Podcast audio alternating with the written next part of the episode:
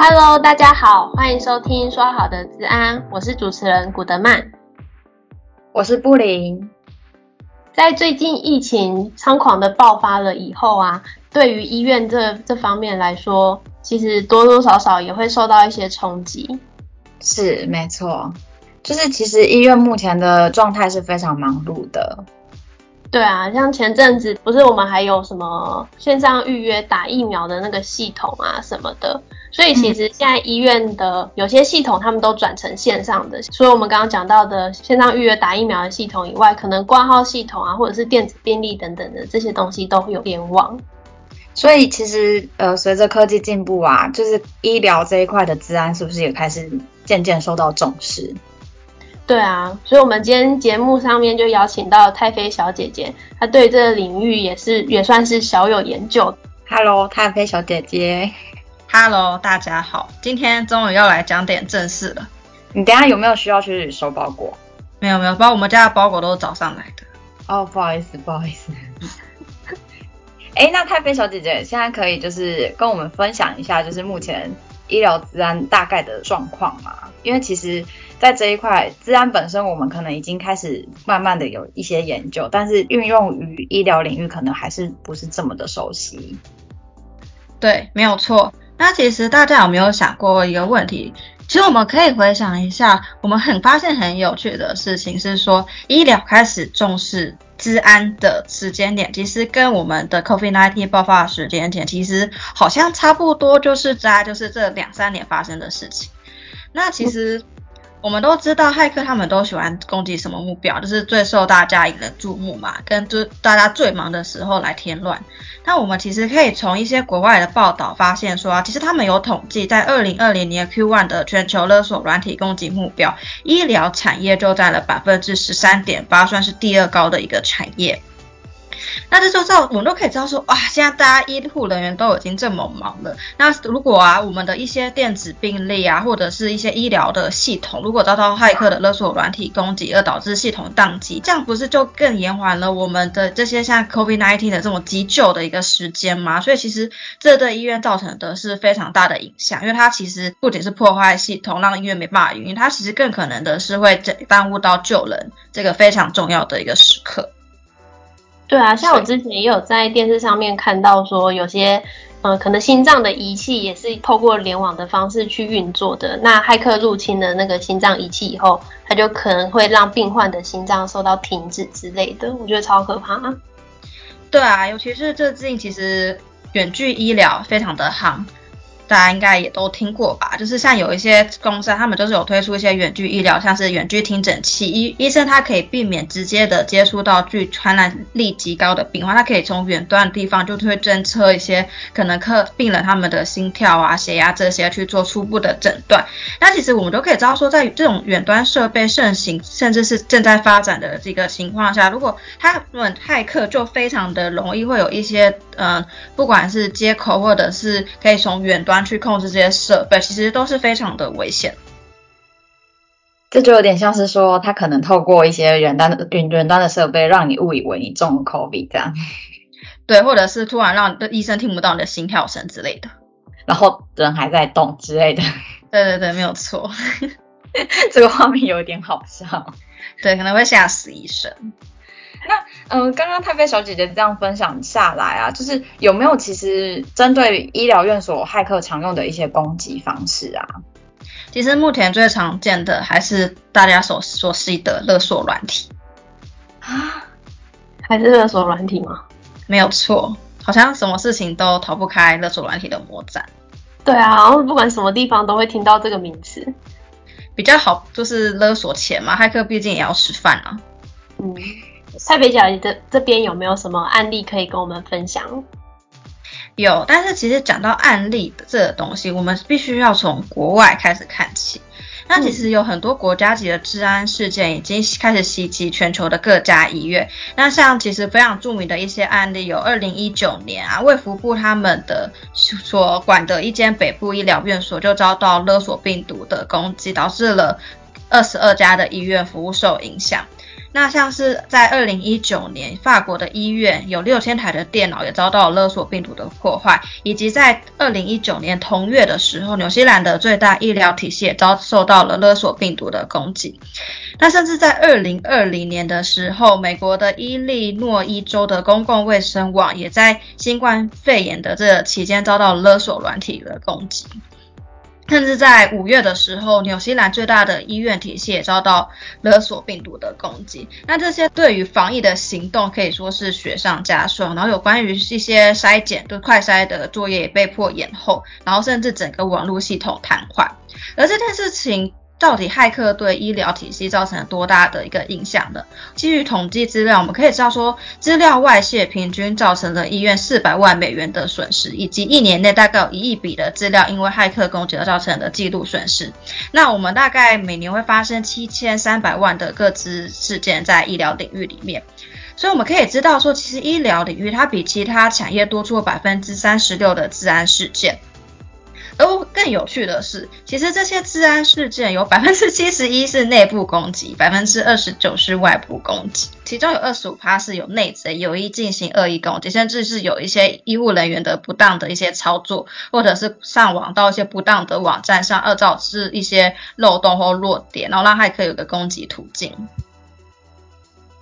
这样听下来，感觉是医院内部的人员需要先加强一些训练。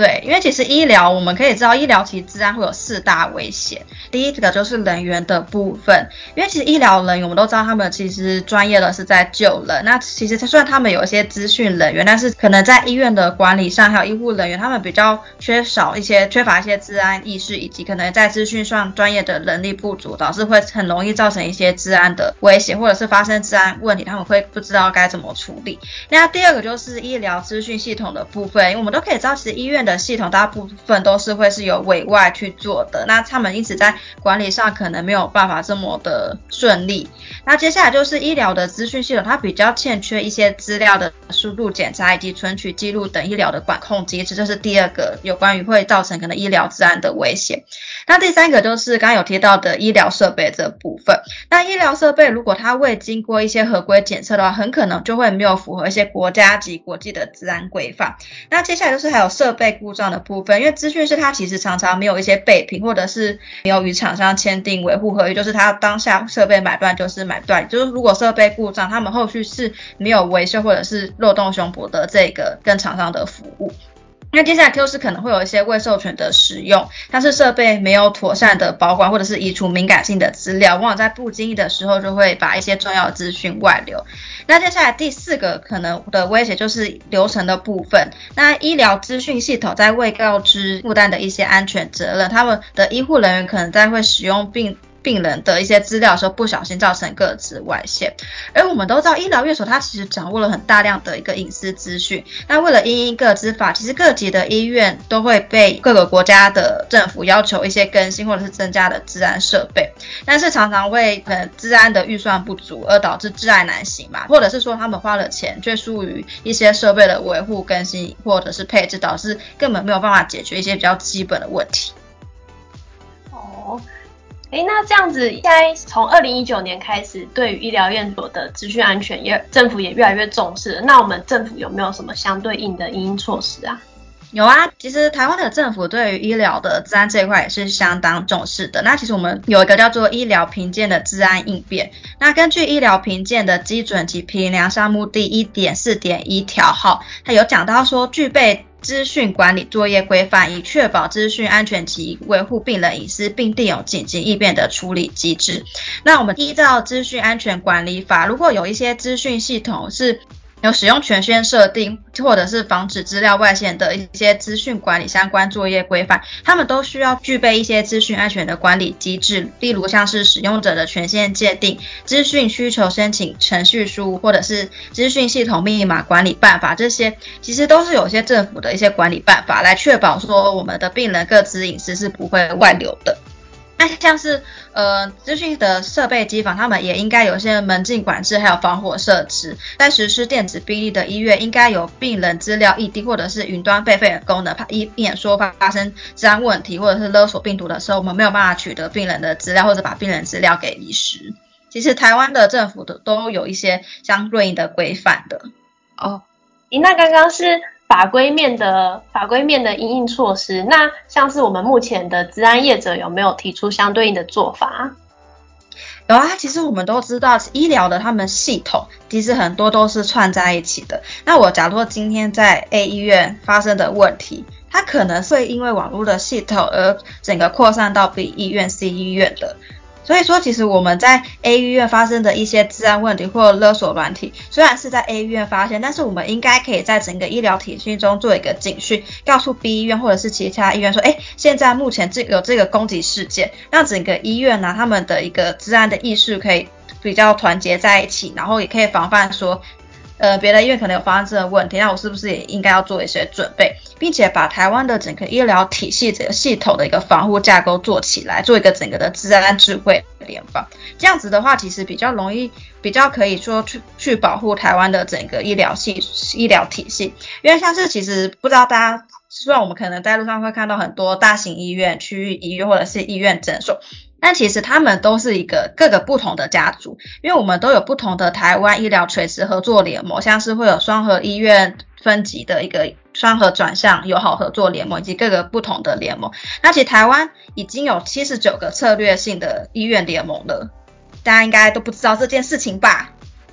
嗯，太妃小姐姐分享才知道，我只知道说我生病我要去我们家的附近的医院挂号。对，但是其实这些医院，他们都是一个联盟，一个联盟，一个家庭的。可能这家双和医院，它下面会有不同的地区医院，或者是长照机构，以及基层的一些医疗诊所。他们其实是一个一个不同的串联体系。那我们应该要做的是说，我们首先先把这个体系从上到下，把它的安全都先巩固，一串一串像是拉葡萄一样的，把医疗整个环境的一个联防架构把它架起来，才可以真正的保护到台湾的医疗体系。听起来其实呃业者在这方面其实也是做了不少的努力，就是用这样子的概念提升整个资安在医疗方面的意识，以及对资安产业的一些推动诶。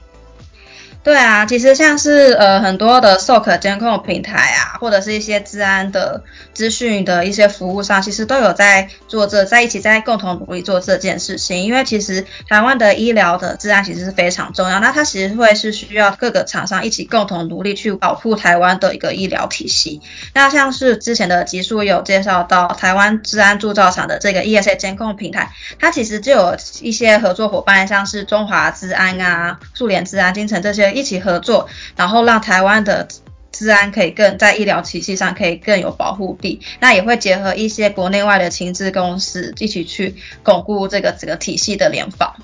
最近有一个口号“同岛同命”是吗？同岛一命哦，同岛一命。